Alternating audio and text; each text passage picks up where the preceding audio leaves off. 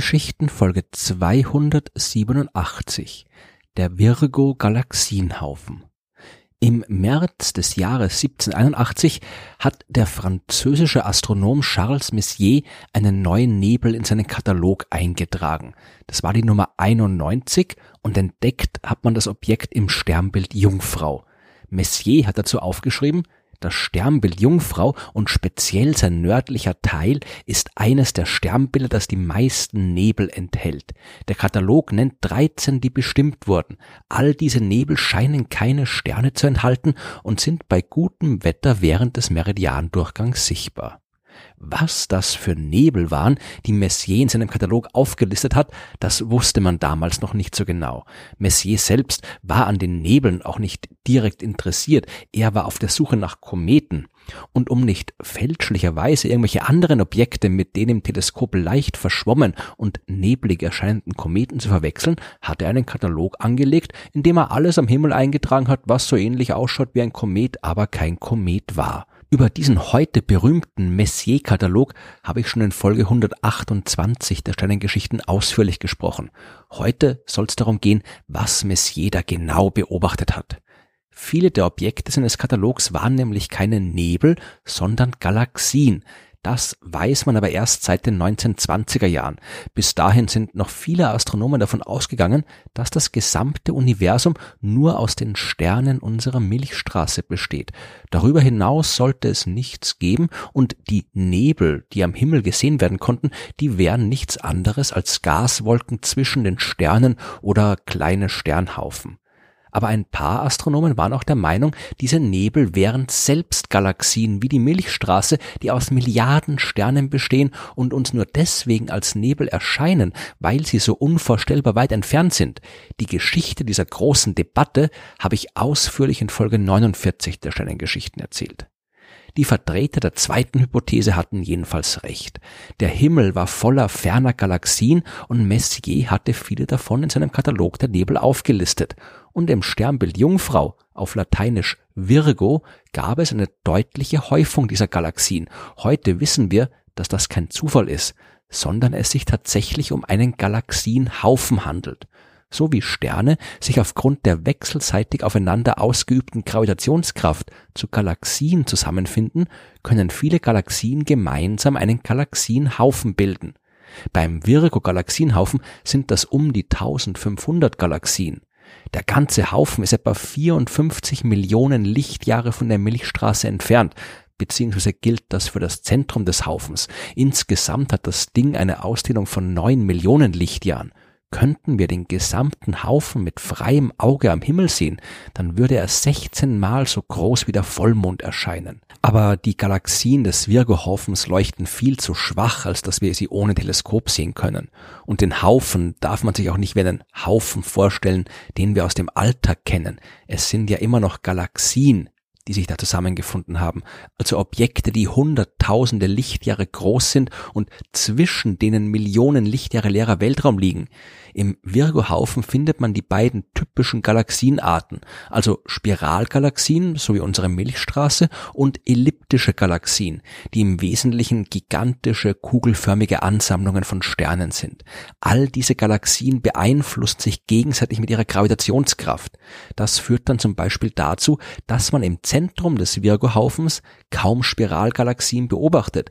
Dort sind die wirkenden Gravitationskräfte sehr stark. Die anderen Galaxien ziehen quasi an den Spiralarmen der Spiralgalaxien, so dass sie sich auflösen und die Spiralstruktur verschwindet.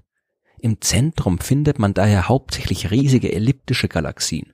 Auch die wurden schon von Charles Messier in seinem Katalog aufgelistet und tragen die Bezeichnungen M49, M60 und M87. Am größten davon ist M87.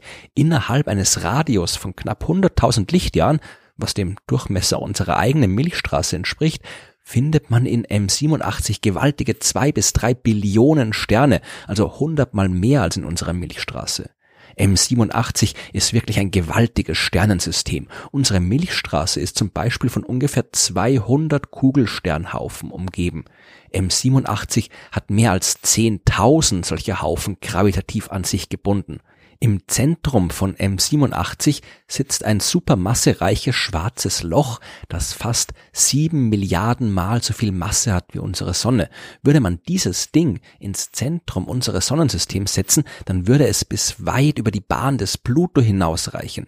In der Umgebung dieses schwarzen Lochs findet man jede Menge Gas und Staub, die mit Geschwindigkeiten von bis zu 1000 Kilometern pro Sekunde um das Loch herumkreisen und dann hineinfallen. Bei diesem wilden Ritt wird das Material stark aufgeheizt und beginnt Strahlung abzugeben. Die Radiostrahlung, die aus der Umgebung des schwarzen Lochs von M87 kommt, die hat man schon 1947 registriert, als die Radioastronomie noch ganz am Anfang stand. Ein Teil des Materials, das um das schwarze Loch kreist, wird auch wieder weit hinaus in die äußeren Bereiche der Galaxie geschleudert.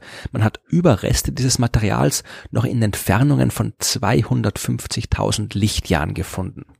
M87 ist also ein würdiges Objekt, um sich im Zentrum eines Galaxienhaufens wie dem Virgo-Haufen zu befinden. Aber trotzdem nimmt M87 nicht die dominante Rolle ein, die etwa die Sonne in unserem Sonnensystem hat. Ein Galaxienhaufen funktioniert nicht wie ein Planetensystem, bei der sich alles um ein zentrales Objekt dreht. Das geht nur, wenn ein Objekt wie eben die Sonne deutlich massereicher ist als alle anderen und der Rest, die Planeten, sich relativ nahe befinden. Die Galaxien in einem Galaxienhaufen haben auch unterschiedliche Massen. Die Unterschiede sind aber nicht so groß wie die zwischen der Sonne und dem Planeten und die Abstände zwischen den Galaxien sind im Vergleich viel, viel größer als die im Sonnensystem. Ein Galaxienhaufen wie der Virgo-Haufen gliedert sich daher in mehrere Unterhaufen. Jede der drei großen elliptischen Galaxien in der Zentralregion des Virgo-Haufens stellt das Zentrum eines eigenen Unterhaufens dar. Der um M87 wird wenig originell Haufen A genannt und zerfällt selbst wieder in zwei Unterunterhaufen. Um all diese kleinen Haufen herum versammeln sich die außenliegenden Spiralgalaxien, die selbst wieder eigene Gruppen bilden. Und alle zusammen bilden den Virgo-Galaxienhaufen. Jede Galaxie bewegt sich auf ihre eigene Art in ihre eigene Richtung und mit ihrer eigenen Geschwindigkeit. Nur die Gravitationskraft der gesamten im Virgo-Haufen versammelten Masse hindert die einzelnen Galaxien daran, einfach auseinander zu fliegen. Interessanterweise sind die beobachteten Geschwindigkeiten der Galaxien viel zu schnell. Bestimmt man die Helligkeit der Galaxien, und berechnet daraus die Anzahl der Sterne, aus der sie bestehen müssen und daraus wieder die Masse, die nötig ist, um so viele Sterne zu bilden, kann man so die Gesamtmasse des Virgo-Haufens bestimmen.